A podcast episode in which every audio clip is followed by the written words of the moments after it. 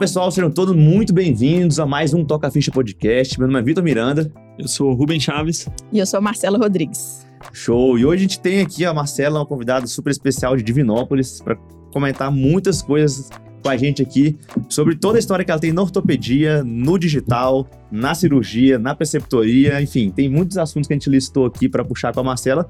E eu vou fazer uma breve apresentação dela, porque eu já puxei o currículo dela aqui, foram algumas páginas do Lattes. mas a gente fez um, um resuminho para não tomar muito tempo de vocês.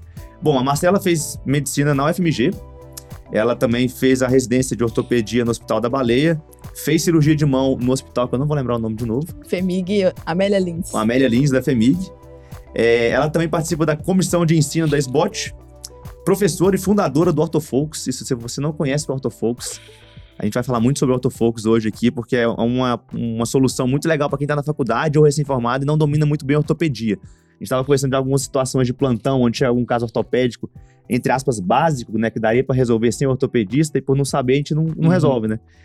Mas a Marcela vai falar mais disso lá na Isso, frente. Espera aí. Quase, tá um, quase um internato de ortopedia online. Show, show. É, e também aí. é preceptora da residência da, da FEMIG na cirurgia de mão, lá em Divinópolis, né? Em Belo Horizonte. Belo Horizonte, boa. É pertinho, né? Dá pra ficar indo, indo e vindo, né? Dá Até... pra ir voltar, mas eu auxilio mais na parte de ensino. Então, hum. a minha preceptoria é mais voltada pro digital mesmo. Legal. Mais um digital aí o... na, na vida.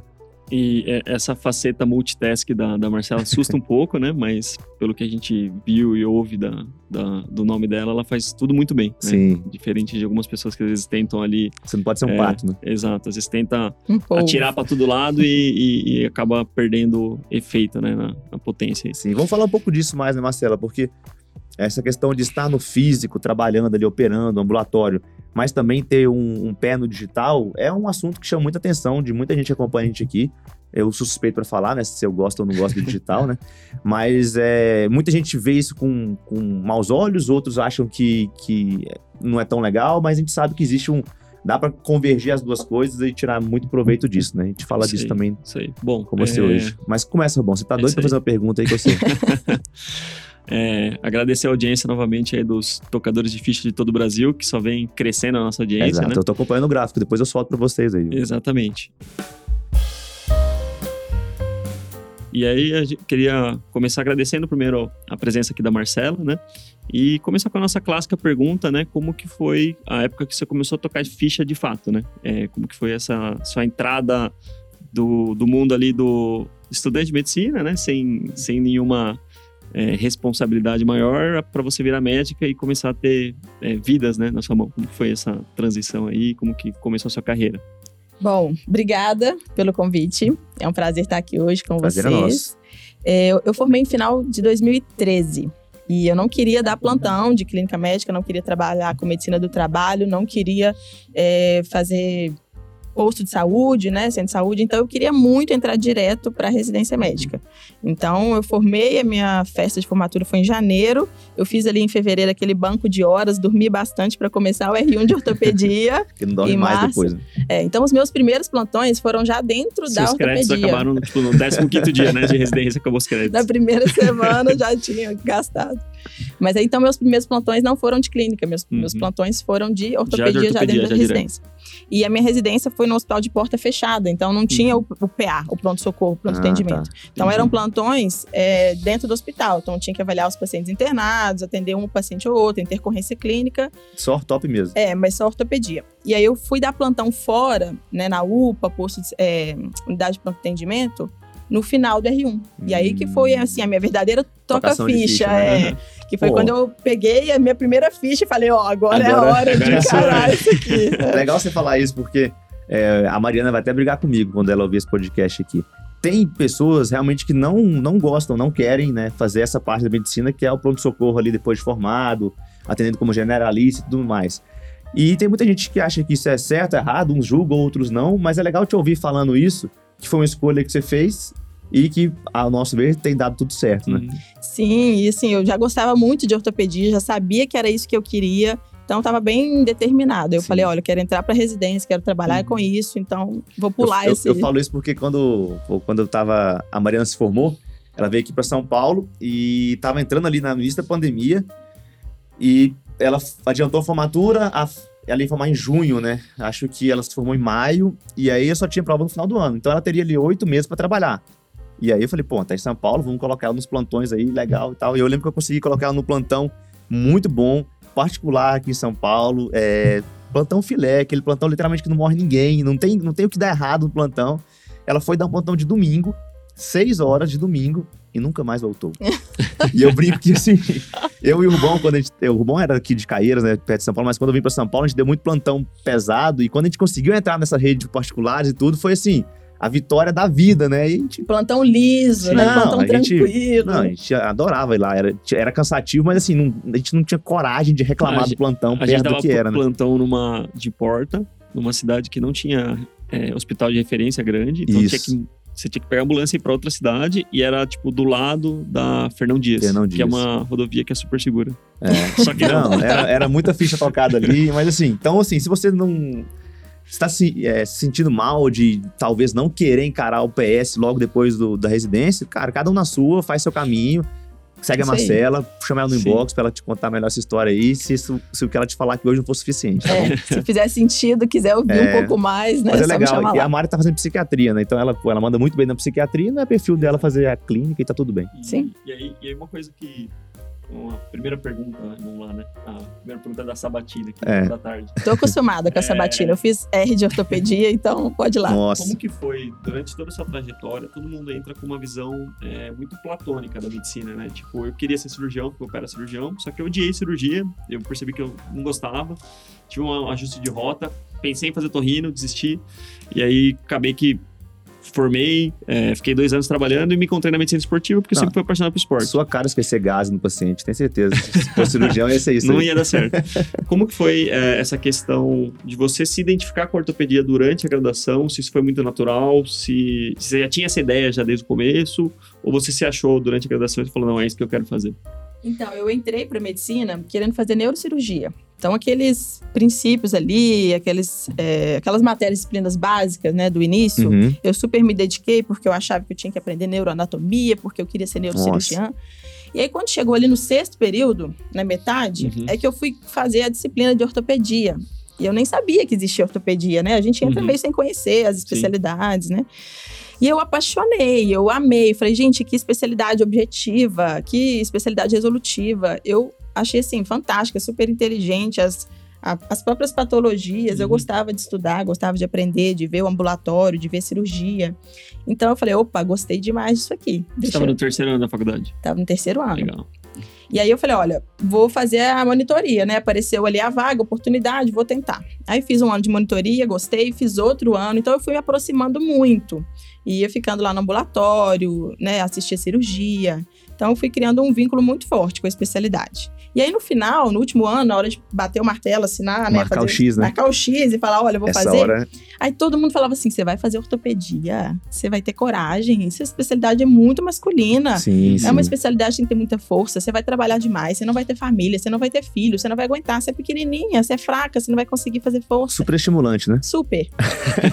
Mas eu acho que talvez as pessoas estivessem ali Te tentando me né? proteger. Né? Sim, sim. Eu penso isso, sabe? Talvez elas também não conhecessem a ortopedia. Porque quando você tomou a decisão em 2013, a gente tá em 2022. E muitas vezes a galera que já tá na faculdade não tem essa noção, mas 2013 era uma especialidade que ainda era muito estigmatizada, no sentido de é, ter muito é machismo, é uma hierarquia muito pesada. Ainda continua, ainda mas é melhor. Era tipo assim, meu, e, e, e, até pra homem. Eu lembro que eu, eu cheguei a cogitar fazer ortopedia e os caras falaram, mano, você tá muito louco. Tipo, você vai, você vai ser expulso da residência, você não vai aguentar, você é preguiçoso, você não consegue acordar, sete horas da manhã você vai acordar cinco. É, então, verdade, tem então, né? Então, naquela época ainda existia bastante. É, estigmatização com relação à ortopedia, com uhum. relação à conduta, não com relação à especialidade, né? Uhum. Com o ambiente de residência. Sim. E hoje, claro, isso tem, tende a se suavizar e com certeza você é um dos motivos disso ter acontecido, né? Porque você acho que é uma das referências hoje é, da ortopedia é feminina, né, no Brasil. Isso é muito legal. Olha, assim, eu fico muito feliz mesmo, porque eu acho que eu não ouvi isso na minha época, né? Eu acho uhum. que as uhum. pessoas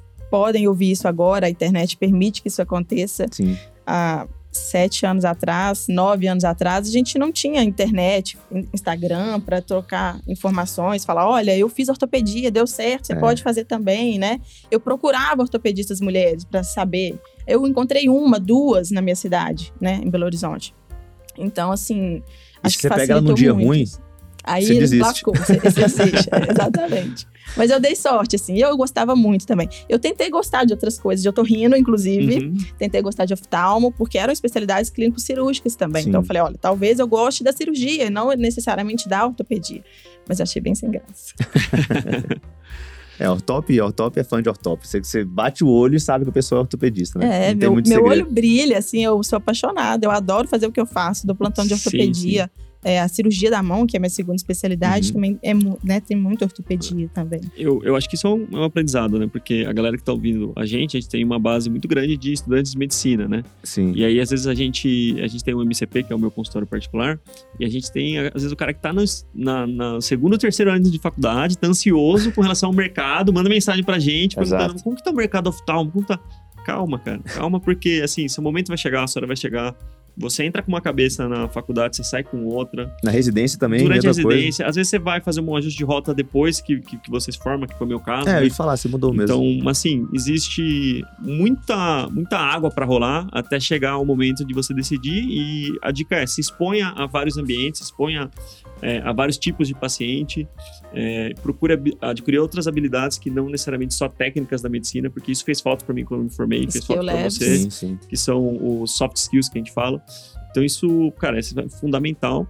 E hoje tem muito mais acesso a isso. Na minha época, eu não tinha tanto Nossa. acesso a, tipo, um curso igual o seu para acadêmico de, de De ortopedia, ortopedia, né? né? Só, eu só queria deixar uma pergunta aqui pra quem tá ouvindo a gente. Quem aqui já foi na biblioteca e pediu pra alguém é, imprimir ou xerocar um artigo e voltou depois pra pegar? Isso, é- isso aqui é antigo, hein? É, eu, É, época, eu peguei a transição, eu peguei a transição. eu fazia isso, eu ia na Não biblioteca. tinha celular era assim, igual a gente tem hoje, que tem tudo, Não. né? Então, as coisas mudam muito rápido. E Eu ter essa na ansiedade de querer já bater o martelo, não, eu vou ser tal especialidade. Ou entrei na residência e vou ser tal subespecialidade dentro da minha, ou até entrei no mercado de trabalho, agora eu vou fazer só isso. É, sempre quando a gente se fecha muito é para um raciocínio ali, a gente, a, gente, a gente vai ganhar experiência naquilo, mas a gente vai perder de outras, né? E fazer isso muito precoce pode ser ruim, né? Não, não é legal, não. Na época eu lembro que a gente, a gente só tinha SMS, né? Não tinha É. WhatsApp. E as revisões eram, tipo, era aquela aula, né? Se você não assistia a revisão lá, antes Acabou, da prova, né? acabou. Não tinha material assim. Eu não sou tão velho, não, mas assim, eu já liguei de 3 segundos também, viu? Só Ah, pra eu contar pra ligava vocês. super de 3 Ligava de 3 segundos no meu Nokia 100. Uma pergunta que é legal também de puxar, aproveitando esse assunto de, de ortopedia e mulher. A medicina, ela não é feminina hoje ainda, né? Eu digo em termos de maioria, né? De médicos, a maioria ainda é homem. Mas a maioria mais é, experiente é homem, a base é mais feminina e mais Isso. jovem. Hoje a e vai base é mais transicionar. feminina. então, se a base hoje já é mais mulher, daqui a pouco as mulheres vão ganhar mais espaço e vão ser maioria na medicina. Na faculdade de medicina já é. Só você olhar pra turma aí que se formou na minha, na minha eu acho que era 40-20. 40 mulheres e 20 homens. É, então a gente sabe que ah, não tem espaço para mulher na cirurgia, na ortopedia, isso é uma conversa que cada vez tem menos sentido e menos espaço. Isso vai, logo, logo, acho que essa pergunta vai parar de ser feita ou deveria. Mas e no mercado de trabalho? Você percebe alguma, alguma questão com pacientes? Porque essa é uma pergunta que a gente recebe muito. Ah, mas o paciente não, não acha estranho ser uma mulher na ortopedia? Já me perguntaram isso no inbox. E assim, eu, pô, quando eu vi a pergunta, eu falei, cara, mas pergunta sem noção, né? Mas não é sem noção, porque se alguém perguntou é porque teve alguma coisa que justifica isso, né? Como é que você vê isso, Marcelo? Então, eu passei por algumas situações, é, e passo ainda, né? Do paciente não achar que eu seja ortopedista. Hum, É, então, ah, o doutor não vai passar para me dar alta? Né? Então, isso é muito comum. Quando eu estou passando visita no- nos pacientes internados, às vezes de outros médicos, né? Que lá no hospital a gente tem um horizontal, que Uhum. passa visita em todos os pacientes. Então, às vezes eu vou dar alta em paciente de um outro colega e ele pergunta, ah, mas o doutor não vai dar alta? Ah, não, a doutora tá passando já. Sou eu aqui, vim te dar alta. É, então, eu fui adquirindo algumas coisas, algumas é, soluções para isso. Então, eu já chego e falo: olha, bom dia, meu nome é Marcela Rodrigues, eu sou ortopedista, a médica que vai te dar alta hoje, né? Já me apresento. Porque eles realmente não estão acostumados, né? sim. É uma questão também histórica, Cultural social, também, né? cultural. Então, não é culpa exatamente daquela pessoa, não tem nada a ver. Eu acho que é uma coisa Não é nem muito maldade, mais... às vezes, né? Não, É- Ela, ela foi exposta ao longo da vida dela, toda vez que ela viu alguém que é ortopedista, ah, é um Durante homem. 60 anos. Geralmente é um homem alto e. É, e, e Sabe que- grande, Sabe né? o que foi Grande. engraçado? Eu eu tava com a Mariana esses dias tirando foto num campo de girassol. Eu vi, lindo. É, não, legal pra... Do meio do nada a gente achou lá. E aí, não paga pra entrar. E a Mariana falou assim, nossa, mas o, o dono dessa fazenda podia cobrar nem que seja cinco reais, né? E aí, naquela hora, a gente tava discutindo uns assuntos antes, e ela falou assim: o dono da fazenda. E por que, que ninguém Não pensou dona, que é um- né? pode ser uma mulher? É verdade. É tipo, é igual ortopedista, é tão automático ser acostumado com donos, né, e ortopedistas, que a gente solta isso, enfim. Sem é um, querer, é um- né? É, sem querer. E- mas acontece, sim, sim. É, mas tranquilo, eu né, vou lidando assim, ajustei algumas coisas para isso e enfrento numa Legal. boa. É, isso é legal que você comentou da postura, né? Porque é uma coisa que você não controla. Não tá na sua cabeça, não tá no seu jeito de agir. Mas talvez o jeito que você se posta ali na cena te dá mais vulnerabilidade ou te dá mais autoridade. Então, chegar se apresentando como Marcelo ortopedista, eu que resolvo tudo aqui, muda um pouco a, a situação. E se encher o saco não dá alta, né? Tem E isso também. testado. E não dá uma testada. É, tem uma, tem uma história legal que eu, que eu já contei em algum episódio aqui do Toca Ficha, mas eu vou contar de novo, porque acho que as pessoas têm que ouvir cada vez mais isso. É, a urologia tem. é, não é um estigma, mas um- uma colocação de homens muito maior né, na especialidade, tradicionalmente, do que mulheres. E lógico que tem toda a questão de, pô, o cara vai passar por urologista, ele não espera uma mulher, né, pra, pra atendê-lo. E aí eu lembro que alguém perguntou, né, essa mesma pergunta que você acabou de fazer do ortopedista, é, numa caixinha de perguntas que a gente puxou ali do MCP, da urologia. Falou, ah, tem espaço para mulher na urologia? Aí eu falei, "É, pessoal, olha uma pergunta que eu recebi. É, mulheres que querem urologia ou já estão fazendo ou já são urologistas, respondam para mim. Aí eu descobri que existe um grupo que chama Orquídeas, que é até tipo um trocadilho ali, Sim.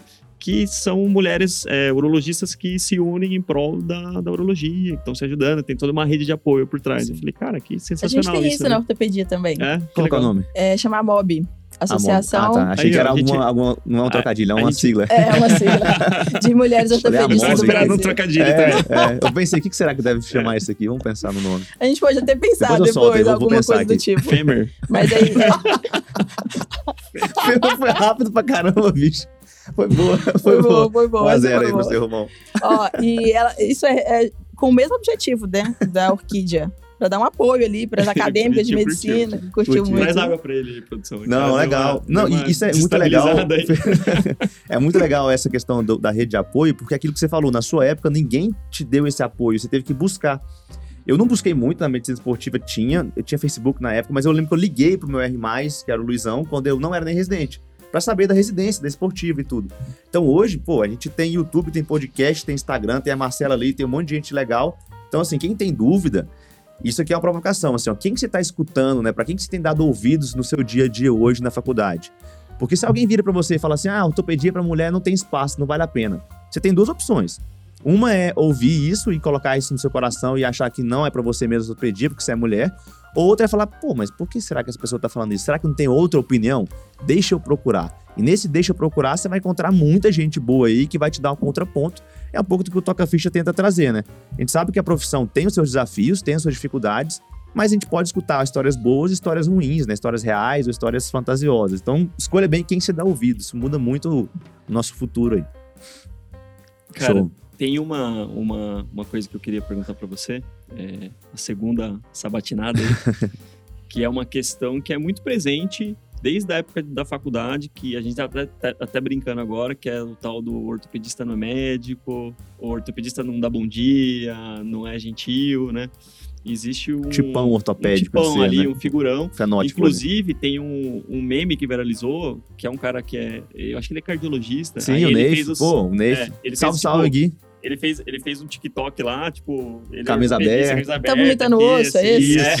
Você sabe que a galera tenta marcar consulta de ortopedia Aí- com ele, né? É, é. Sério. Sério, ele é cardiologista. Ele falou, eu não sou, eu não sou ortope, galera. Eu sou cardio. Olha, olha o poder do digital e do É, É Instagram. muito cara. louco isso. E aí ele tá, tipo, com a camiseta aberta, assim, tipo. Barba mal feita. Ele tá é, encenando o personagem, obviamente, barba mal feita o paciente chega tal. Ah, doutor, e meus exames? Você vai olhar? Não, não, não olha exame. É, e meu coração? Não, o coração não tem osso. É próximo. Como que você enxerga é, isso? Isso que é uma brincadeira, mas que de fato tem um fundo de verdade. Em algum momento, é, eu lembro que na faculdade a ortopedia era muito assim, né? Eu lembro que eu acompanhando os residentes, e mesmo na Unifesp, onde eu fiz a minha residência, eu percebia que faltava um pouquinho de sensibilidade, de tato, assim, sabe? Como que você enxerga isso? Você acha que tá mudando? Olha, que eu ainda... acho que felizmente está mudando. Né? Eu acho que até a nossa geração tem vindo para transformar isso, né? Deixar a ortopedia é, com mais carinho mesmo, com mais empatia, com mais atenção. Uhum. É, os meus preceptores já são de uma geração com um pouco diferente disso, né? Mas a gente Legal. ainda vê ortopedistas mais Bruto rústico. mais desse tipo, é meio brutão Tipão, assim. Tem, claro que tem, né? Mas a gente tá mudando isso, felizmente. Então acho que é nosso papel mesmo falar sobre isso, sim. né? É, eu falo muito disso no meu Instagram também. Gente, tem que ter cuidado, tem que ter atenção. O mais importante aqui, o que, que é? O paciente, né? Então, Isso pode ser também um sintoma, né? Uma consequência, desculpa, do modelo de residência que, pô, é puxado pra caramba e que exige essa postura Uhum. toda e tal. Pode ser. E acaba sendo uma coisa reacional, né? Exato. Sim, Se sim. o paciente faz duas perguntas, a segunda a gente irrita, que ele tinha direito a uma só, né? Você só pode ter queixa em uma parte do corpo. Só uma articulação, né? Qual que dói mais? Escolhe um. Sacanagem. E, Legal. E, cara, na, na URO, né, a gente conversou com o Thiago Emerly, e ele falou, cara, eu, óbvio que eu vou... A a consulta é mais rápida, mais objetiva, mas, cara, às vezes eu vejo que o cara tá com sobrepeso, eu oriento ele, né, tipo... Porque no final das contas eu sou médico, então eu acho que para todo mundo que, independente da especialidade, é, a gente tem que ser um pouco generalista também, né? A gente tem que olhar uma coisa e falar, pô, isso aqui tá errado. Eu- no mínimo que eu tenho que fazer é orientar a pessoa, Você não precisa resolver, né? resolver. É. E, e aí olhar o paciente como um todo, você não tá olhando só o osso da pessoa, É. né? E, e muitas vezes a gente é um pouco é, terapeuta também, Sim. né? Psiquiatra. Bastante, né? No É, consultório então particular, cê- muito. É, a gente conversa, eu converso muito, e muitas vezes a gente vê que aquela dor do paciente tem um outro componente associado. Então, se a gente não identifica isso, se a gente não conversa com o paciente, a gente não vai conseguir tratar, não vai melhorar. Sim. Eu posso dar um anti-inflamatório que for, o analgésico que for, eu posso fazer a infiltração que for. É, e muitas vezes eu vejo isso também, com- é, como que às vezes a falta de informação e a dúvida potencializam todos os sintomas, né? Às vezes o paciente tá com uma dor na coluna e que, cara, é postura, o cara tá acima do peso, não treina, tá ali todo torto, tá doendo. Mas ele tá achando que é, sei lá, uma hérnia de disco, ele vai ter que operar e não vai poder trabalhar. Se ninguém explica pra ele que existe uma solução que não é cirúrgica, e ele não vai perder o trabalho por causa disso, enquanto isso não resolver na cabeça dele, vai doer e ele vai no PS. Porque ele tá morrendo de medo e ele, na cabeça dele, talvez o remédio resolva o problema, e não só o sintoma, né? Então, enfim, é um pouco disso. E é um dos grandes valores que a gente vê hoje em quem tem um consultório particular, é ter essa visão, ter esse espaço para esse tipo de pergunta, porque isso potencializa muito o valor da sua consulta, não o Uhum. preço, né? É. E o preço acompanha. E eu escuto muito isso. Olha, eu fui num outro médico, ele só falou que. Eu falo, ele falou que eu não tinha nada. Eu tô aqui porque eu tô com dor. Não tem nada, Olha, não tem nada cirúrgico. Deixa eu né? te explicar, né? Vamos lá. Eu gosto até de desenhar. Eu tenho esse hábito, eu desenho pro paciente, explico, desenho o osso, o tendão. E aí eles falam: Nossa, eu nunca tinha visto isso, eu não entendia que era assim. Agora eu tô tranquilo, né? Agora Uhum. assim, agora eu posso melhorar, né? Tipo Resolveu. assim, agora eu posso resolver o meu problema. Então isso é muito importante, mesmo. De fé. Show. Bom, eu tava, tô com uma perguntinha aqui também na, na manga, que a gente não pode deixar de falar, né? A Marcela tem essa parte da ortopedia, mas tem a, a parte da Marcela professora, né? Da Marcela digital, e que eu ouvi dizer que tá ocupando muitos dias da sua semana. Como que você tem visto isso? Como é que tá sendo essa transição, Marcela? Porque muita gente que escuta a gente aqui, ou até no inbox mesmo, eu sou suspeito para falar disso, é, vê que o digital ele não é mais é, algo que pode ser que tenha espaço.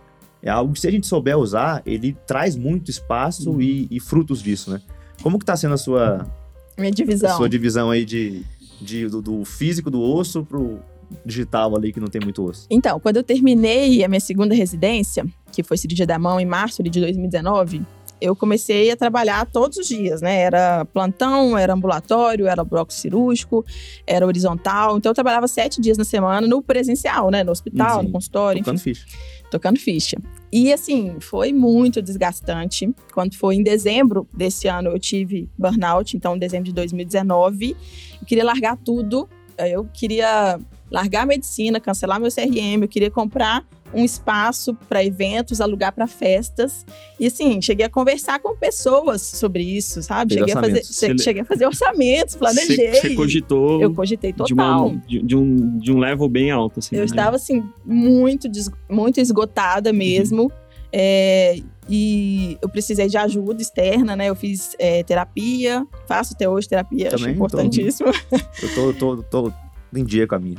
Isso aí. E comecei, tive que tomar remédio na época, medicamento, para melhorar. Então, assim, para mostrar que foi muito estressante para mim esse período. Então, eu tive que pensar, repensar em outras possibilidades, né, para eu sobreviver. Né? Porque eu queria fazer medicina, mas eu estava, assim, de um jeito que Estava é, prestes a abandonar tudo.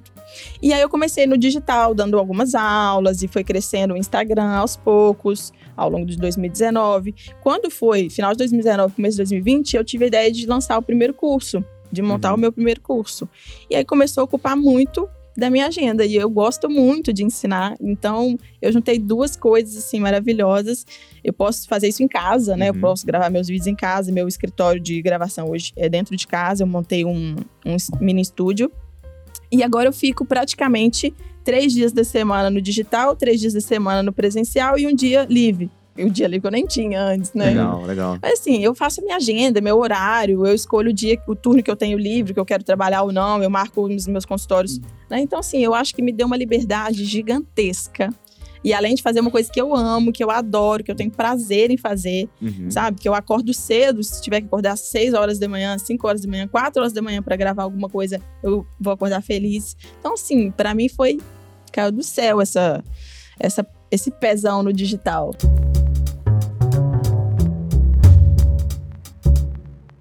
E o que, que te incomodava mais nessa época que você estava, assim, lógico, você estava sobrecarregado de horário, mas tipo, o, você sentia que você tinha propósito nessa vida? Porque isso é uma coisa que é interessante, a gente descobriu sim. com um colega seu, inclusive, com o Adriano Leonardo, não sei se é top, raiz. Você, você viu que sim, ele veio pra cá, né?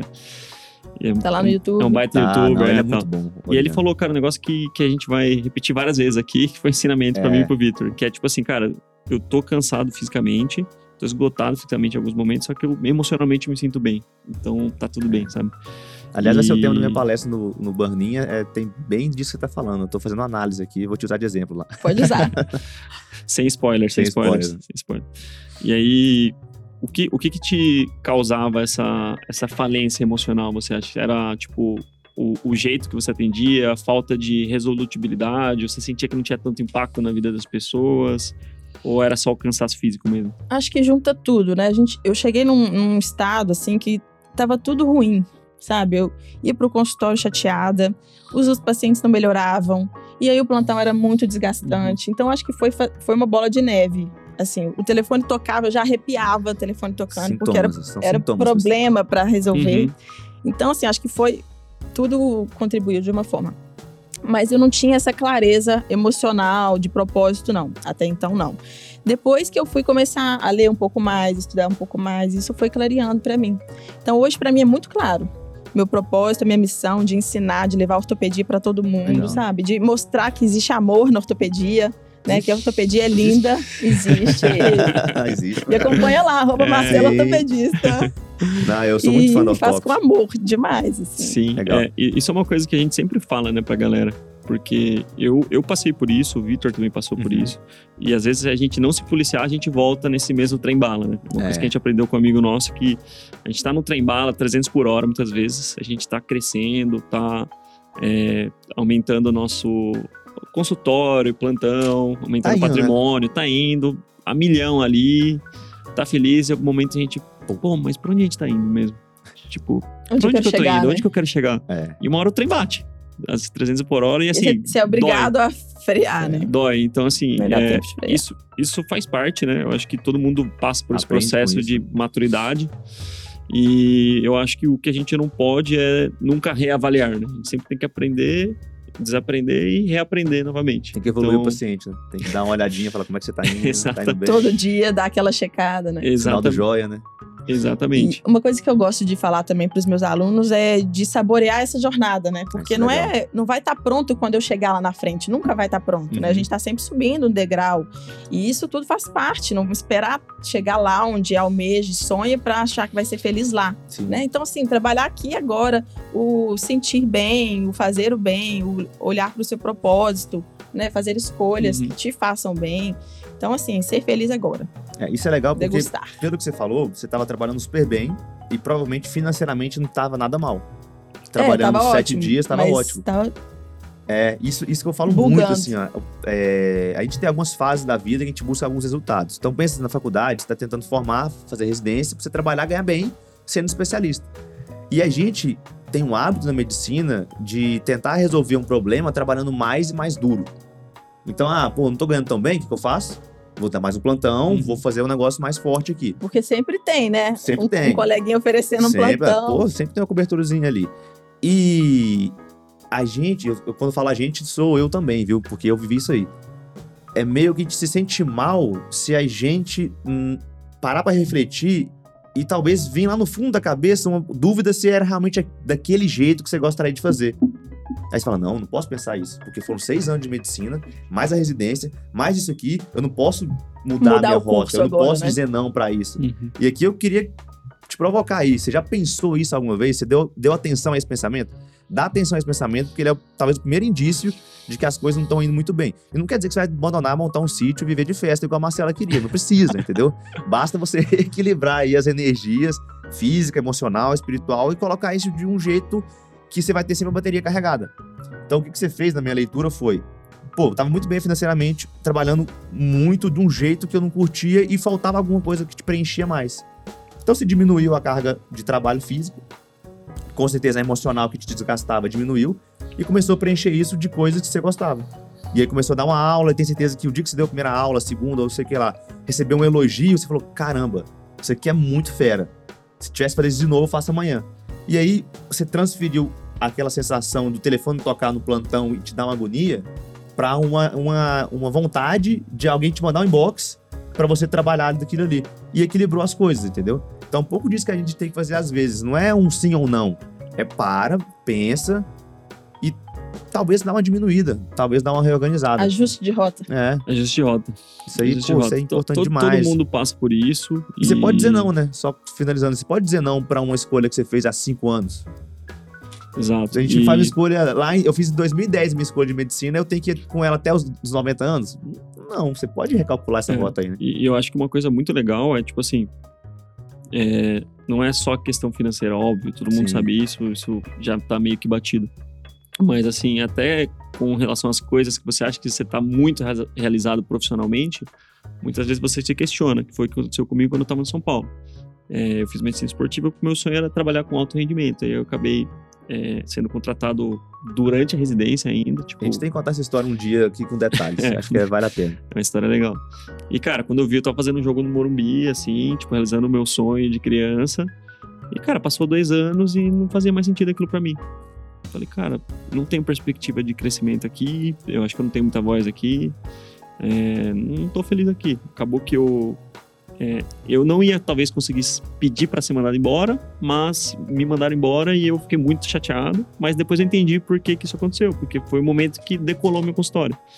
Eu tenho a Olimpo, que é, é, não sei se você conhece, mas é o é, é meu Conheço. meu espaço de, de Inclusive, você postou foto lá. Eu cheguei lá ontem pra É. gente fazer uma aula do MCP, eram umas 8 da noite, tava o Rubão jogando FIFA Eu vi. na sala de reuniões. Eu falei, pô, isso aqui é zerar a vida, né? O cara tá cara, jogando FIFA no Isso consultório. que é qualidade de É isso, E a galera fazendo E- atendendo lá. E aí, assim, hoje a gente tem um espaço que pra a gente máquina, não gosta viu? nem de chamar de clínico. Porque no final das contas, a gente tem um espaço que a gente criou para atleta amador, para o cara se sentir feliz lá.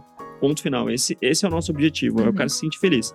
Se vai ser com medicina, se vai ser com físico, com cultura, com nutrição, com educação física. imersão no gelo. imersão.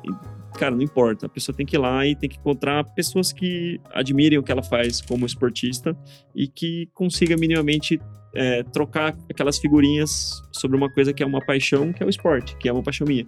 Então aquilo Uhum. fez muito mais sentido pra mim do que eu ter, tipo, no meu currículo, ah, trabalho de São Paulo. Não que eu não seja grato, eu sou muito grato, sou muito feliz por ter Eu trabalhado lá.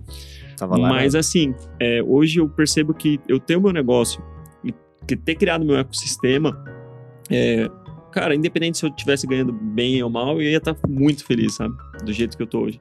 Então acho que isso, isso é uma coisa que, que de fato você começa a integrar o, seu lado pessoal com o lado profissional e, e aí você se encontra de fato, né? Sim. Aconteceu parecido comigo, né? Eu trabalhei no Atlético Mineiro, fui ortopedista do time feminino. Uhum. E foi, assim, uma oportunidade fantástica, foi maravilhoso. Eu recebi o convite em 2019, se não me engano. E fiquei lá um tempo. E foi, assim, maravilhoso. Aprendi muito, né? É, o esporte, é, sou apaixonada também. Mas não era, não era massa. meu propósito, entendeu? Não era a minha missão. Uhum. Então, acho que foi, foi isso também. Eu, eu, na verdade, eu pedi pra sair, no caso, não foi.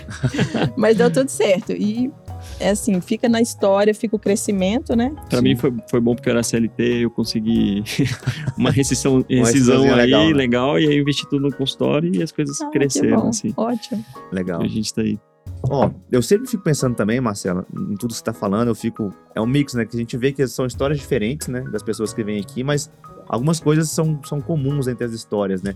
E esse momento que você para e pensa o que eu tô fazendo. Todo mundo comentou isso aqui. Às vezes é, é natural, às vezes é forçado. No seu Geralmente não é forçado, mas geralmente tem uma situação que nos faz pensar, né? Dá aquela Então- freada, né? É, exatamente. Então, no caso do Thiago, foi ele ter sido mandado embora de uma, de uma rede que ele atendia da noite pro dia e perder muito da renda dele. Uhum. No seu caso, foi o burnout que bateu na porta aí e falou, pô, não dá pra continuar. Então, acho que a grande inteligência de quem tá ouvindo a gente aqui é não precisar desse sinal tão forte. É de fazer uma análise hoje e falar, pô, será que o que eu tô fazendo aqui é, realmente tá me deixando feliz? E, e pensa que quando, eu acho que quando você fez esse movimento de diminuir a ortopedia e começar a internet, nem todo mundo viu isso bem. E deve ter vindo algum comentário ali de, pô, mas Marcela, você vai largar a medicina mesmo, vai virar blogueira, alguma coisa nesse sentido. Médica blogueirinha. É, e depois de um tempo tá aí mostrando que foi uma baita escolha que você fez, entendeu? Então é só pro pessoal pensar mesmo em casa, porque é, acho que essas reflexões elas ajudam muito a gente se manter é, fisicamente produtivo e eficaz na medicina. Que não tem nada é, mais é, improdutivo do que o médico cansado, frustrado e desconectado com a profissão. Sim. Eu tava lendo as pesquisas né, de burnout e tem estudo já mostrando aumento de mortalidade hospitalar com altas taxas de burnout da- do corpo clínico do hospital. E é óbvio, né? Tipo, você para e pensa, o cara tá desatento, ele não quer estar lá, ele tá cansado, então ele, sei lá, passa as coisas. Confunde dose de medicação. Não tem? Detalhe, o cara não quer lá ver o paciente, pede pra alguém olhar, é aquela Começa coisa a esquecer. começa a esquecer. Aí outros, outros vários números Uhum. assim. Então, só pra mostrar que esse é um assunto muito importante. Parte disso é o sistema, e aí é difícil mudar o sistema, mas muito disso é a postura nossa como médico, né? Então, sempre reavaliar. Eu acho que, que é um. É, se cada um começar e fizer a sua parte, né, a Uhum. gente também consegue mudar o sistema, né? Se a gente Sim. muda uma chavinha aqui embaixo, a gente. E tem uma coisa muito é, legal da gente discutir também no digital, que as pessoas acham que a gente vai pelo digital por conta da grana. E na verdade, assim, quando a gente está empreendendo, o digital é só uma forma, um meio, né? A tecnologia é um meio, não é um fim por si só. É, é um meio mais fácil da gente resolver problemas e com uma maior escala, que a gente consiga atingir mais pessoas, tanto na, na, na entrega quanto na, na distribuição do Sim. conteúdo também. E aí o que eu percebo é, por exemplo, quando a gente começou o meu consultório particular, eu e o Vitor, é, algumas pessoas pejorativamente me chamaram de vendedor de curso, de que. Eu já tinha superado essa fase, né? Eu já tava nessa uns três, uns É. três anos. Você já, já tava Já calejado, falei, né? bom sinal, Rubão, É. sinal que você tá mandando bem. E aí, É. e aí as pessoas acham que assim, ah, você vai vender um curso caro, vai, vai ser tipo charlatão. Tem, tem bastante essa conversa e a gente tem que trabalhar isso internamente, ou não, Internamente. porque ninguém é super-homem pra falar que isso não, não afeta, né? isso Afeta, afeta ou- em algum grau, você vai melhorando, você vai entendendo seu propósito, né? Sim, somos humanos. Sim. Mas o fato é que, tipo assim, a gente, quando a gente oferece uma solução, é, seja física ou digital, e é uma coisa que não é amplamente disponível, isso tem muito valor, né? Sim. Então, quando a gente abriu o meu consultório particular, foi de uma dor que a gente mapeou, que era muito comum no especialista. Que era, cara, eu formei agora, é, caí no mercado, estudei 10, pelo menos 10 anos, às vezes 12, 14, 15, para ter o nível de conhecimento que eu tenho, e aí eu tenho que me submeter às vezes a um convênio para ganhar 30 reais por atendimento, cara, isso é muito desanimador. E as pessoas pensam que isso é a regra, né? Elas falam, ah, cara, não tem solução, já tentei consultório, abri, não deu Sem certo, plano você não opera, né? sem plano você não opera. Até E- coluna se opera sem Exato. plano, E, né? Opera. e aí uma coisa que eu percebi foi quando eu comecei a, com a Olimpo ali, que o Vitor lembra, né? Tipo, eu, eu não ganhava tão bem assim no consultório particular, já atendia. E foi, cara, um movimento de risco. Eu tomei o meu risco, cara, graças a Deus deu muito certo, tanto que a E gente até dá-lhe plantão, expandiu. né? E dá-lhe e plantão dando enquanto o plantão risco pra não, caramba pra, não pra, vai embora. pra pagar, pra fechar as contas. E assim, é, e aí uma coisa que a gente percebeu é muitos colegas vinham e perguntavam pra gente, cara, como você fez? É, você pegou dinheiro de, de quem? É, que, que, quem que são seus sócios? Como que você teve essa ideia, sabe? E aí a gente percebeu que a gente dava algumas dicas para alguns especialistas aí, inclusive um colega nosso, neurocirurgião, tipo, eu sentei, minha primeira mentoria foi com ele. É, e foi praticamente de graça, não existia oficialmente o MCP. E aí, cara, sentei ali, tomando, tomando um uísque com ele, fumando charuto, que, eu, eu, às vezes eu gosto de fumar um charutinho.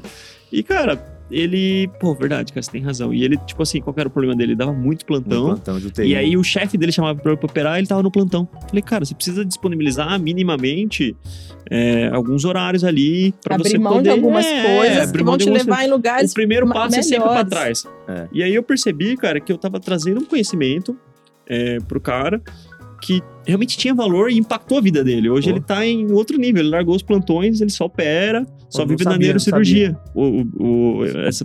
Uau, quase que tá, entrega beleza, colega Não precisa cortar essa parte. saber. Vou mandar um é. salve pra ele. Manda um salve. saber ele tá dá super plantão, bem. Viu? Dá plantão. E aí, cara, eu Pô. falei pro Vitor, foi no momento que é, eu já, eu ainda não tava dentro da lei da medicina, mas eu já acompanhava, porque ele morava comigo. Falei, cara, a gente tem um, a gente tem uma lacuna no mercado que precisa ser preenchida, é. né?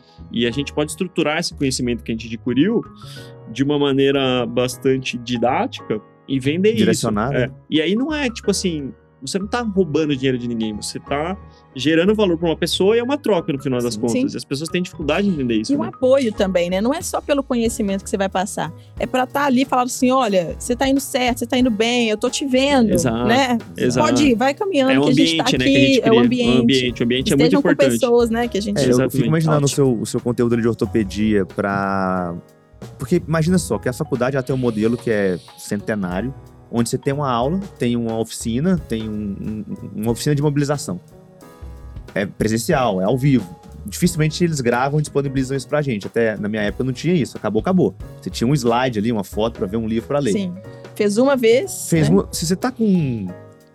Sei lá, dor de barriga, enxaqueca, de mau humor, terminou o um namoro naquele dia de ressaca, você perdeu essa aula, você fica com uma lacuna no seu conhecimento. E, pô, aí a Marcela vai e, organiza todo esse conhecimento dentro da plataforma. Eu nem sei quanto que é essa plataforma, mas quanto que é a plataforma? O valor? É. É 30 Dessa... reais por mês, 360 por ano. 30 reais por mês. Por 30 reais por mês, você consegue parar e falar, deixa eu rever aquela aula ali. E às vezes esse conhecimento, eu poderia ter usado ele lá no, na redução de ombro, de ombro não, de cotovelo, que eu fiz, sem ter que ter um medo ali de ter olhar um YouTube, alguma coisa assim. Sem, então, né, sem saber a origem. Sem saber né? a origem, é. Ali eu, ali eu, fiz a operação de guerra. um, vi, um vídeo indiano, é. né? Não, era americano o vídeo, até que eu, eu dei um filtrado ali. Mas assim, esse é o legal, né? E aí talvez você vai receber um depoimento, uma, um, alguém vai te agradecer por aquilo, e isso nos move, né? Isso é uma pergunta que eu até queria fazer, Marcela. Nesse seu processo de, pô, mandei bem na faculdade, mandei bem na residência, mandei bem na sub, entrei no mercado, tava lotado, trabalhando pra caramba de sete dias na semana, tava ganhando bem, não me encontrei muito nesse modelo. Comecei a pensar o que eu ia fazer, pensei em abrir um sítio, desisti. Eu fui lá e comecei a, a dar aula e entrou mais esse mundo de dar aulas e foi se aperfeiçoando nisso e manda muito bem hoje. É, eu falo, eu vou te fazer uma pergunta que eu recebo muito no inbox. É, valeu a pena isso? E o que, que você define como, como valer a pena esse movimento? Porque, infelizmente, o valer a pena hoje está muito travado na grana. Você está uhum. ganhando mais? E não é essa pergunta que eu, essa resposta que eu queria ter. Mas é, é desvincular isso e mostrar pro pessoal o que, que, realmente vem quando você toma essa, essa atitude, né? Uhum. De ser mais autêntica e, e assumir esse risco e, e, fazer o que você tá aí, o coração tá mandando. É, na virada, assim, foi bem difícil mesmo, né? Igual vocês falaram, as críticas, né? Os haters, né? o julgamento de pessoas que eu admirava ali. Eu falava, poxa, será que eu tô indo pro lugar errado, né? Uhum. Realmente dá aquela dúvida, assim. Mas, mas eu tinha confiança no propósito, na missão. Eu tava assim, tava bem claro para mim, sabe? E hoje eu sou totalmente diferente do que há dois, três anos atrás. Então, a minha alegria de trabalhar, é, meu conforto de trabalhar, minha confiança, né? O feedback dos alunos, igual você falou, isso é o que me move, é sabe? Cada mensagem que eu recebo, os alunos falando, nossa, aquela aula sua me ajudou. Aula do Instagram, do YouTube, não do uhum. curso, mas Sim. qualquer aula.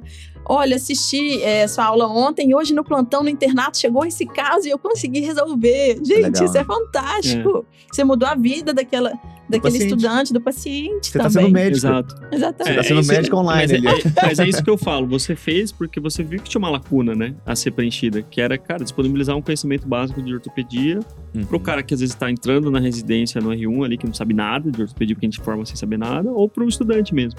Mas o interessante é que eu não vi a lacuna e fui eu já estava indo, assim, já era uma coisa que eu gostava. Você foi preenchendo fui, a lacuna e quando você viu, você já estava lá dentro já. É, e quando eu vi, era um buraco uhum, grande, é. enorme.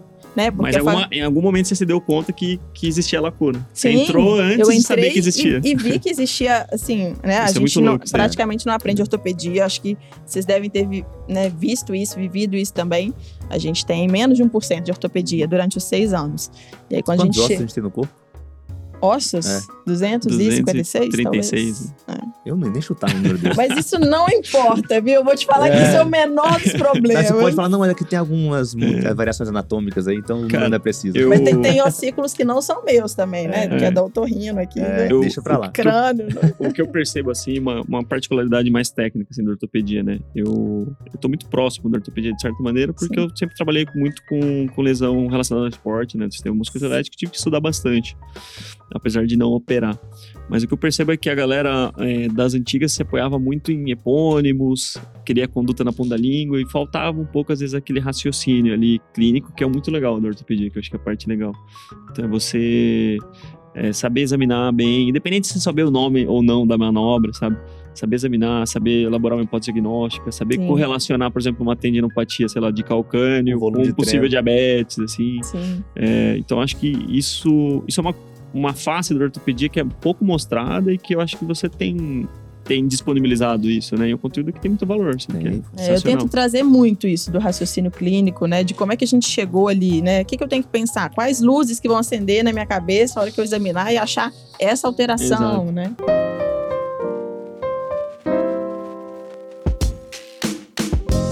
E quais são os seus grandes resultados hoje, Marcelo, pensando nessa sua transição? Pô, Vitor, olhando para minha vida hoje, eu acho que a, a, a parte educacional da medicina me trouxe isso.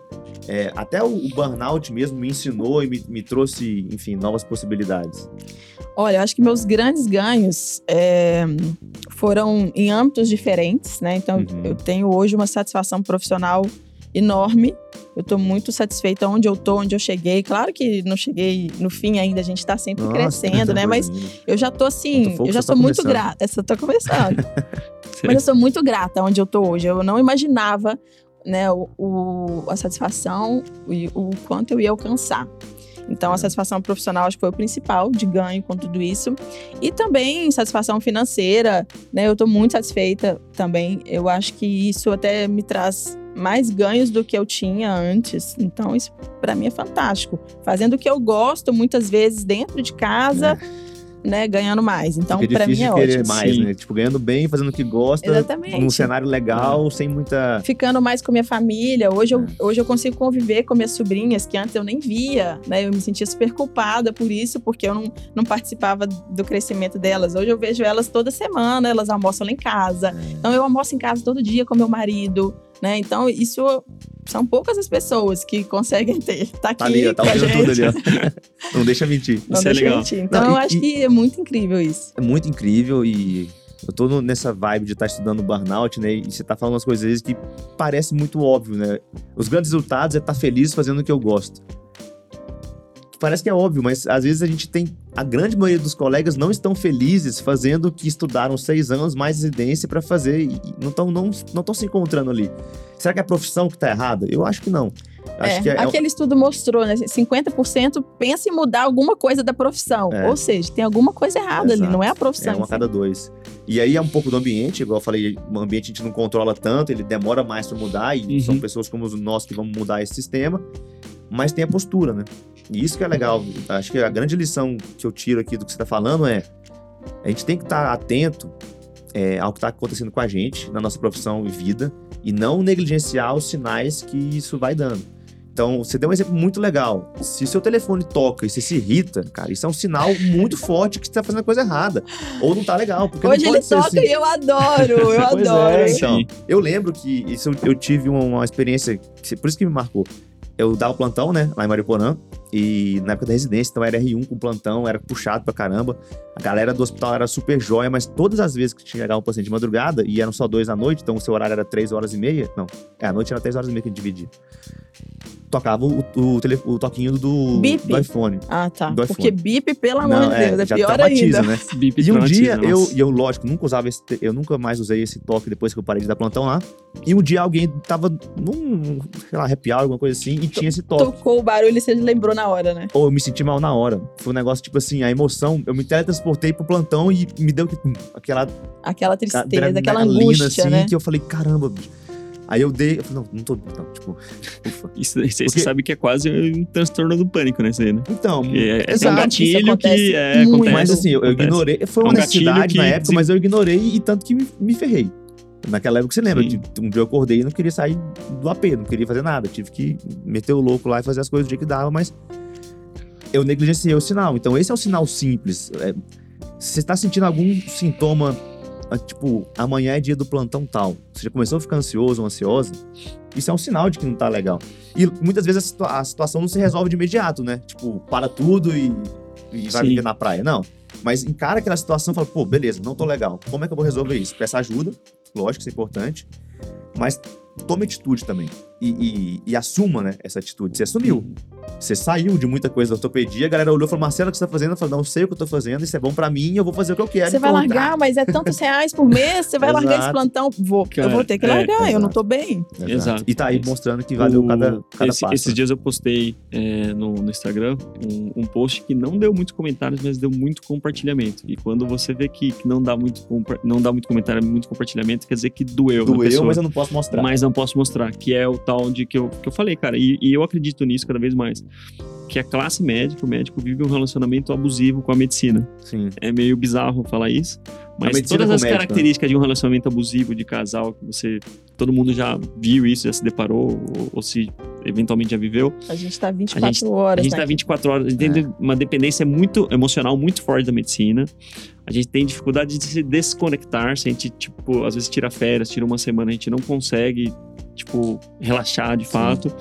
A, gente, tem vergonha de falar que tá de folga. A gente tem vergonha de falar que tá de folga. A gente Hoje já não muitas. tem mais, mas a antes gente, eu tinha. a gente rela... Fazer histórias 9 da manhã correndo não pode. Exatamente. Exatamente. Vagabundo. A gente, a gente relativiza muitas vezes, dentro da residência, algumas coisas que não são normais, né? Você é treinado a ignorar. Você é treinado a ignorar algumas aí. coisas, tipo abuso de chefe, que a gente sabe que tem bastante. Sim.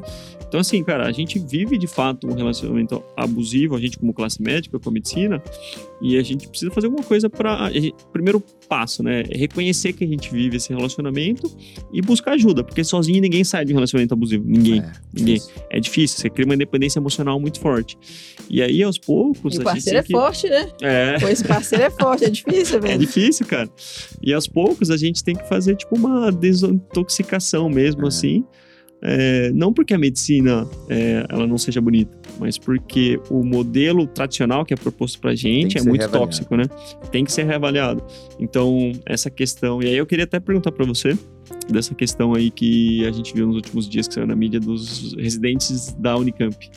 Verdade, É. bem lembrado dessa pauta. Cara, é uma coisa que é um, é um sinal amarelo forte, assim, que acendeu, até vermelho de repente, de que, cara, as pessoas não vão mais se submeter, talvez, ao modelo que é tradicionalzão ali de, de residência, né? Como que você enxerga isso? Eu não sei se você tá tão a par da situação ao ponto de, de dar uma opinião, é, assim, muito específica, mas, de maneira geral, eu queria saber o que, que você acha disso daí. Bom, eu acho que a gente tá vendo só a pontinha do iceberg, né? Acho que Sim, é sim. muito maior o problema, a situação, o que é, o que não é, a gente nem sabe, né? Se, É, porque rolou de verdade. É, É, a gente não sabe as opiniões né, de ambas as partes, o sistema, o serviço, os preceptores, os residentes. Então, de forma geral, assim, as residências cirúrgicas são muito puxadas, né? Principalmente de ortopedia, GO.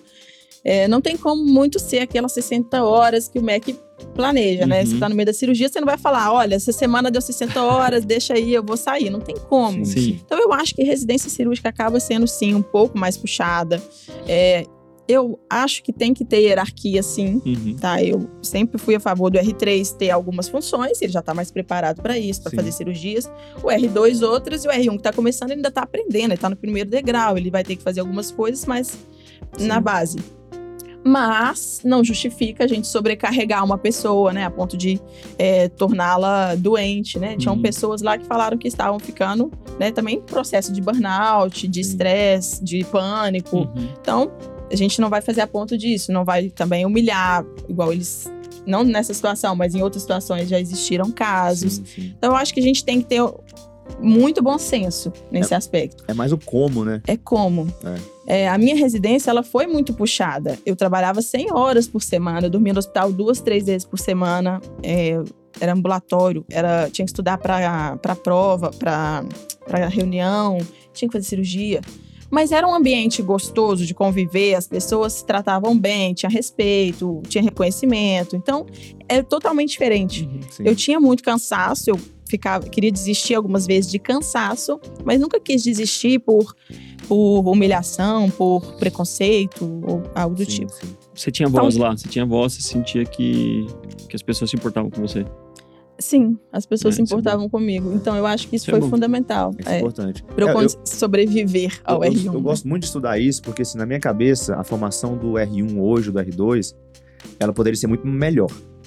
Sem, sem indiscutível. Na área cirúrgica ou clínica, o jeito de se formar um residente, ele tá muito ultrapassado é, e ele tá muito...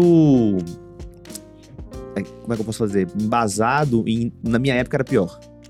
E esse argumento, ele é um argumento burro e que ele não deixa a evolução das profissões acontecer dentro da residência. Porque, assim, na minha época, meu Fica avô colhia café né? e ganhava dinheiro colhendo café. Então, eu tenho que colher café agora para ganhar dinheiro? Na, na época dele era assim. Então, a gente tem que deixar a profissão evoluir. Então, assim, alguns trabalhos de, de burocracia, algumas coisas que... Enfim, eu acho que o sistema poderia ajudar e diminuir talvez 10% dessa carga horária que a gente tá no hospital 100 horas, mas você não tá fazendo medicina 100 horas. Talvez muito do estresse e tudo né? é 40 horas disso. Isso Sim, Nossa, na residência era uma papelada que a gente preenchia uma assim, papelada é, muito mal organizada, que se perdia. Você sabia que aquele papel não serviria pra nada, mas você tinha que fazer porque você E tinha que muitas fazer. vezes você tinha que carimbar vários papéis de de novo, novo. depois. É, Exato. Então, esse- isso aí tornaria mais leve o ambiente Sim. e as pessoas também podem tornar, né? E uma dica que a gente sempre fala aqui, e acho que você vai concordar comigo, é: se foi ruim com você, quebre o ciclo. Não é porque seu R2 pisou na sua cabeça que você vai pisar na cabeça do R1 que entrar agora. Sim. Você pode, lógico, deixar ele fazer o dele, né? Não vai também fazer tudo pro, pra pessoa, mas pode ser diferente, né? O como fazer pode ser diferente. Isso aí. É, eu, eu gosto de falar isso, né, de como é que foi a minha experiência, para mostrar que as pessoas podem conseguir também, né, para dar uma motivação, porque muitas é, muitas são mulheres que têm medo ali de entrar na residência, Sim, né? sim. Eu falo assim, olha, eu sou pequenininha, baixinha, trabalhei 100 horas por semana e dei conta, então você vai conseguir também. Então, Força, assim, né? é mais como um estímulo mesmo. Mas, de fato, cada um que fizer uma pequena mudança, a gente consegue mudar tudo, Exato. né? Começando aqui por nós. Ah, eu sempre falo, na minha medicina esportiva lá no IANSP, eu fui abençoado com a galera. O pessoal era do bem demais, assim. Ponto do, do Michelzão lá, o Galote, a galera que tava mais com a gente nas fichas lá, o Dr. Sérgio. Literalmente tocar a ficha junto se tivesse pesado, entendeu? E, e de querer ajudar, lógico. Se tá tranquilo, vai aos residentes. Mas se, se tivesse que ajudar também, não, não era ruim. Eu, enfim, eu não tive tantas experiências ruins, não, mas eu escutei muita coisa ruim que eu falava, caramba, por que que é assim, né? De outros É, lugares, de, de né? outros, até dentro do IANSP mesmo, dentro de outras especialidades que eu tinha contato com o pessoal, sei lá, no almoço. Assim, É, eu ouvi tive muita eu sorte. A ficava- minha residência foi muito boa também, nesse, nesse E a sentido. galera, a gente conversa com alguns alunos né, do, do MCP, né, que é o meu consultório particular. Tem uma galera que forma, fica muito mangoada, assim, a ponto de desistir da especialidade, cara. Ah, isso, tem, é, tem. isso é grave, assim, sabe? É, a gente Não consegui- E às vezes desconta cara, no paciente, né? É, eu conversei outro dia com uma menina que é torrina, falou, cara, não consigo mais fazer torrina. Não consigo mais porque tudo que eu faço traumatizou, sabe?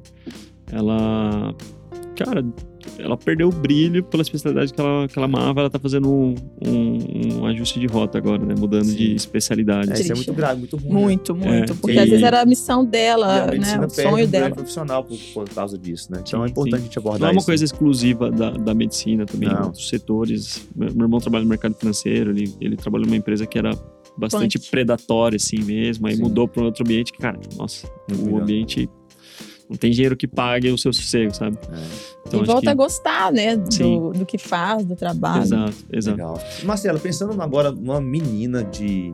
Menina não, né? Uma mulher de 24, 25 anos, que se formou, tá se formando, pensando em fazer ortopedia ou outra área cirúrgica.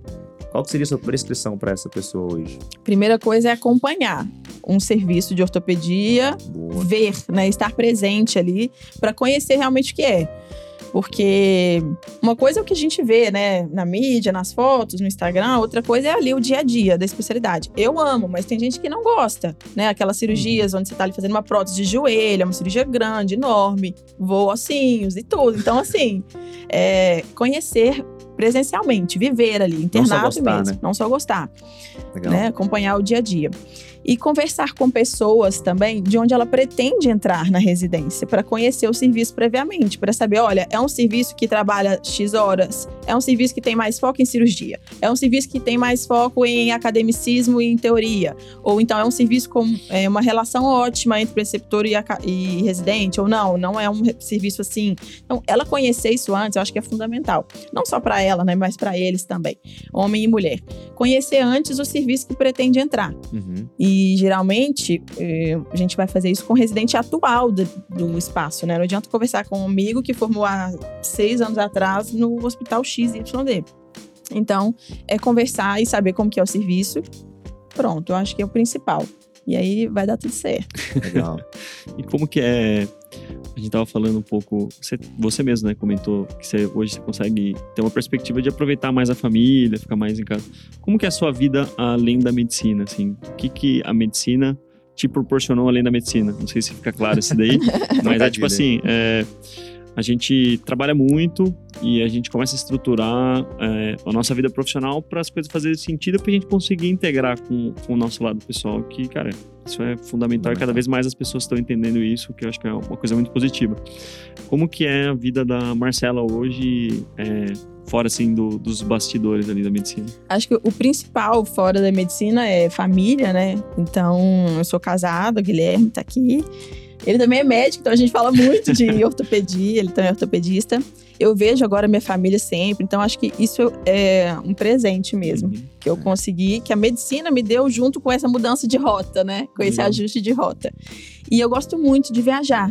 Então, conhecer outros lugares, eu tinha uma grande dificuldade porque a gente não tem dinheiro durante a faculdade, né, para uhum. fazer as viagens Sim. e tudo. Eu até trabalhei durante a faculdade em outros setores, assim, eu vendi roupa em loja, em é. aqueles freelancers sim, de Natal, sim. A sabe? Gente, a gente não tinha dinheiro, né? Porque agora, hoje a molecada, a gente sabe que tem, tem uma molecada empreendedora aí já tem, na faculdade. Tem mesmo, é. A gente não tinha isso, não, né? Na época eu vendia Empreendedor tênis, digital, pô. inclusive. É, eu vendia então... tênis, ganhava 50 reais se vendesse Eu fazia, eu era monitor genético, eu ganhava 400 reais. É, eu fiz monitoria de é. ortopedia, eu vendi roupa em loja, eu vendi pulseira que eu fazia, sim. artesanato. Então, eu dei alguns jeitos, né? Mas mesmo assim... Você vivia do seu artesanato. É, tipo isso. Esse meme é antigo, hein? É, agora eu posso viajar, eu posso escolher para onde eu quero viajar, onde eu quero me hospedar, e coisas que eu não tinha, né? Não conseguia fazer antes. Então eu acho que isso é muito bom. Eu adoro. Legal. E aí, com essa, com essa rotina nova que você tem, talvez você tenha até mais flexibilidade, né? Porque outro problema que a gente tem é quando a gente tem cinco vínculos, nunca bate cinco férias no mesmo mês, né? E aí você acaba não podendo fazer uma viagem legal. Você tá travado ali cinco dias, dez Sim, dias. Sim, sempre tinha um plantão para atrapalhar e você não consegue trocar aquele plantão e ninguém, né? Agora eu posso. Semana que vem a gente vai para Londres, Paris e Lisboa no congresso de mão. Então, oh, é, a gente tá bem. Então, isso é o quê? Isso é, é fruto isso, de é, tudo isso que, que foi é, construído, Isso ainda vai unir né? o útil ao agradável. Vai, vai, aprender, vai estudar, vai criar conteúdo. Vai criar conteúdo Vai colocar legal. lá no, na plataforma. E vou passear. Vai passear, sim. Pô, tudo tá certo. Legal. Sim, sim, vai relaxar. Show. Isso é bem bacana.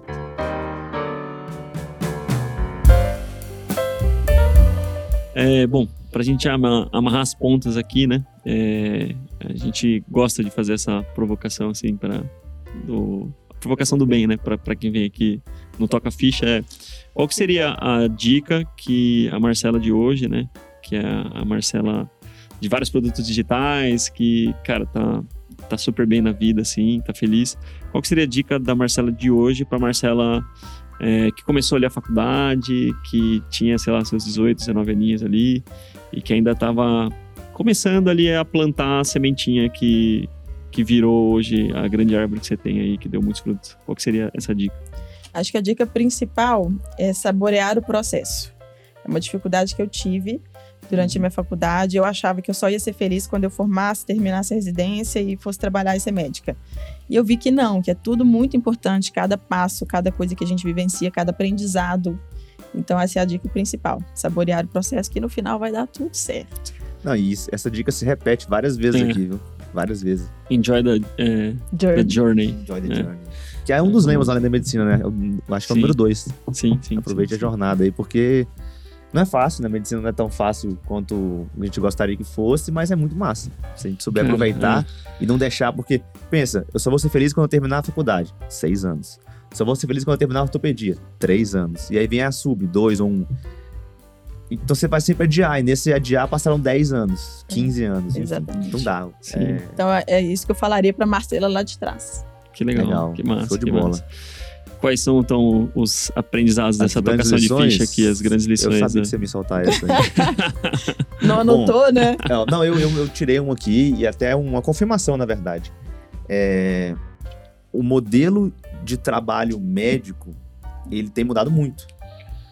Assim como, por exemplo, o modelo de trabalho de... Vamos pensar aqui de um, de um arquiteto, que antigamente abria uma folha e começava a desenhar ali com régua. Hoje ele tem vários programas, renderização e tudo mais. A medicina ela também está ganhando espaço para o digital, para a tecnologia. Isso não é ruim.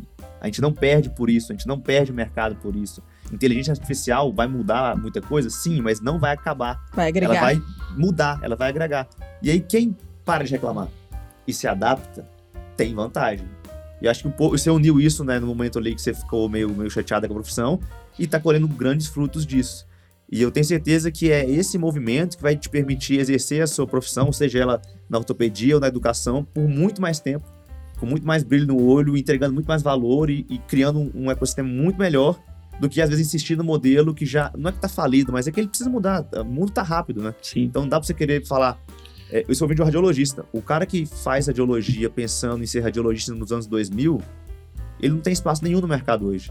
Porque a gente tá em 2022, então ele tem que ser radiologista em 2022.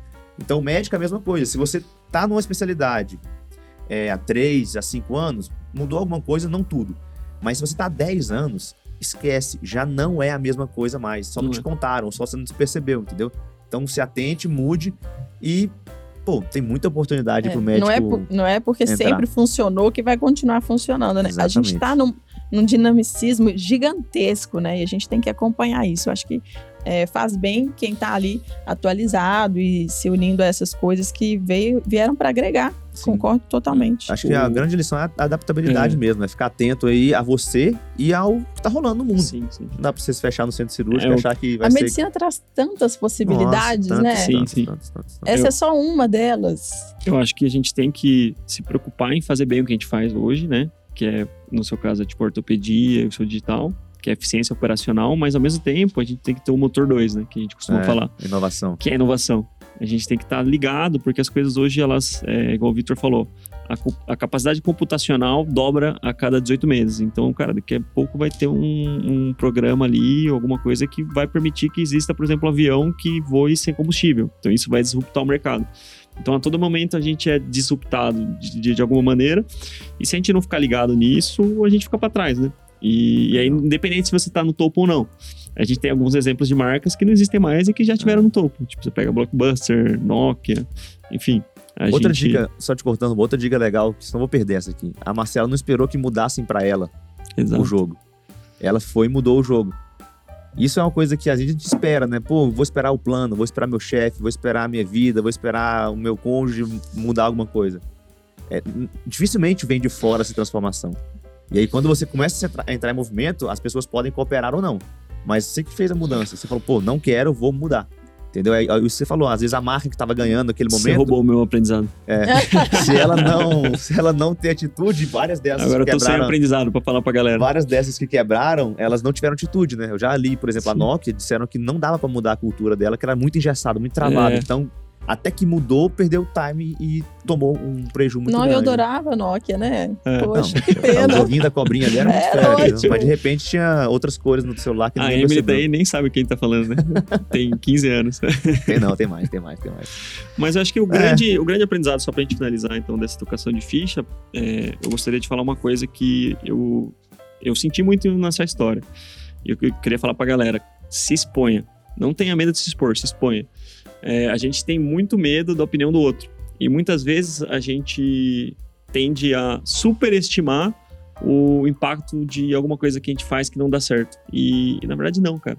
Na verdade não. A gente pode errar várias vezes e essas coisas, a gente não é figura pública, obviamente não vai ter repercussão, ninguém vai ficar julgando a gente, vai falando, ficar falando nada. Então, a gente tem muita possibilidade na medicina de empreender, muita, fora do assistencialismo.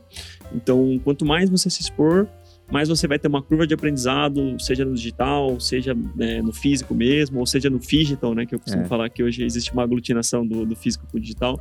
E o segredo é se expor sem muitos é, medos de julgamento, sabe? A galera que tá com você, no final das contas, seu núcleo familiar vai sempre te apoiar. Sim. E, isso, e essa mesmo importância que de ter um núcleo familiar. Louco, né? Mesmo que eles te acharem maluco. É. E acho que é isso, cara. Queria agradecer a Marcela. Deixa eu só foi... completar essa coisa do expor, né? Manda bala. É, quando eu comecei a me expor, eu tinha medo, claro, tinha pessoas que julgavam e tudo, mas eu, eu sabia que eu estava no caminho certo porque eu estava fazendo tudo com ética, Sim, eu estava respeitando as regras do CFM, Uhum. eu não estava atingindo ninguém negativamente, eu não estava né, Uhum. prejudicando nenhum paciente, eu não estava prejudicando nenhum aluno, eu não estava prejudicando nenhum preceptor, nenhum chefe. Uhum. Então, eu, eu conseguia me expor porque eu sabia que eu estava Você estava segura do que você estava fazendo. seguro do que eu estava fazendo. Então também não é se expor assim, também, né? Sair falando mal não, dos não, outros. não, não é Tem- tipo assim, você querer né? viralizar, né? Mas é assim, se Isso, você tem um conteúdo bom, se você tem um propósito, se tem uma linha de, cara, eu acho que eu É posso ter- ajudar pessoas Isso, é assim. acompanhar, mas É. fazendo com ética, fazendo, Com né? certeza. Com os valores, Pé no chão. pé no chão. Mas, Sim, mas sim, grave sim. vídeos, é isso. acho que é isso. Cara, queria agradecer, Marcela. Foi, foi, Foi muito show. boa essa tocação de ficha aqui. Foi legal. E, cara, é sempre bom ter essa perspectiva feminina. Acho que a gente precisa ouvir cada vez mais mulheres, né? A gente ainda, ainda vive, infelizmente, num mundo totalmente médico, que ainda é Sim. predominantemente machista, né?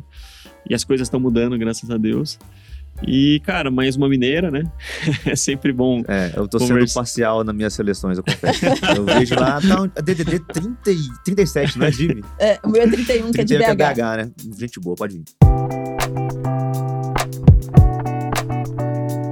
E acho que é isso, né, Vitor? Você quer fazer Sim. o jabá aí? Do... Não, pô, só queria agradecer a Marcela, falar que, pô, foi um prazer ouvir um pouco da sua história e saber que, de alguma forma, a gente tá contribuindo nessa missão sua, que é levar essa mensagem pra galera da faculdade, pras meninas que estão pensando em ortopedia. É legal participar disso e fico feliz por isso. E o jabá sempre tem que rolar. Mas o jabá é simples, é só se inscrever aqui no canal do YouTube, se você estiver ouvindo pelo YouTube. Se você estiver ouvindo pelo Spotify, aqui embaixo, quando terminar esse episódio, você consegue clicar em seguir. E quando você segue, acontece um negócio muito especial.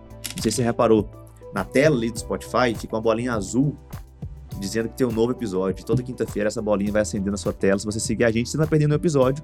Vai ficar sabendo primeiro e vai ser responsável por compartilhar esse episódio com o seu grupo ali de, de colegas. E eles vão te achar um cara muito curtir inteligente. esse episódio?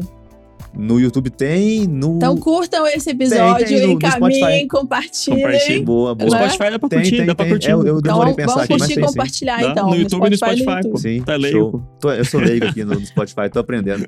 Mas sim, pessoal, acho que é uma mensagem que vale a pena alcançar cada vez mais pessoas. A gente fica muito feliz aí com, com a sua participação. Marcelo, sucesso nessa nova, em- nesse empreendimento do Ortofolks aí. Quero olhar de perto isso aí. Eu acho que ela é uma inspiração pra todo mundo que quer ortopedia, no final das contas. A gente fala Sim. muito de mulher, mas pra, Não, pra é. homem também. É, não, e- eu tenho muitos alunos. Aliás, talvez seja meio a meio hoje. Meio a meio, sim, legal, sim. legal. Acho que é isso. Obrigada, Bom, gente, pelo convite. Foi ótimo. Contem Valeu. sempre comigo. Até o próximo. Até, Valeu, pessoal. Tchau, até Falou, mais. tchau, tchau.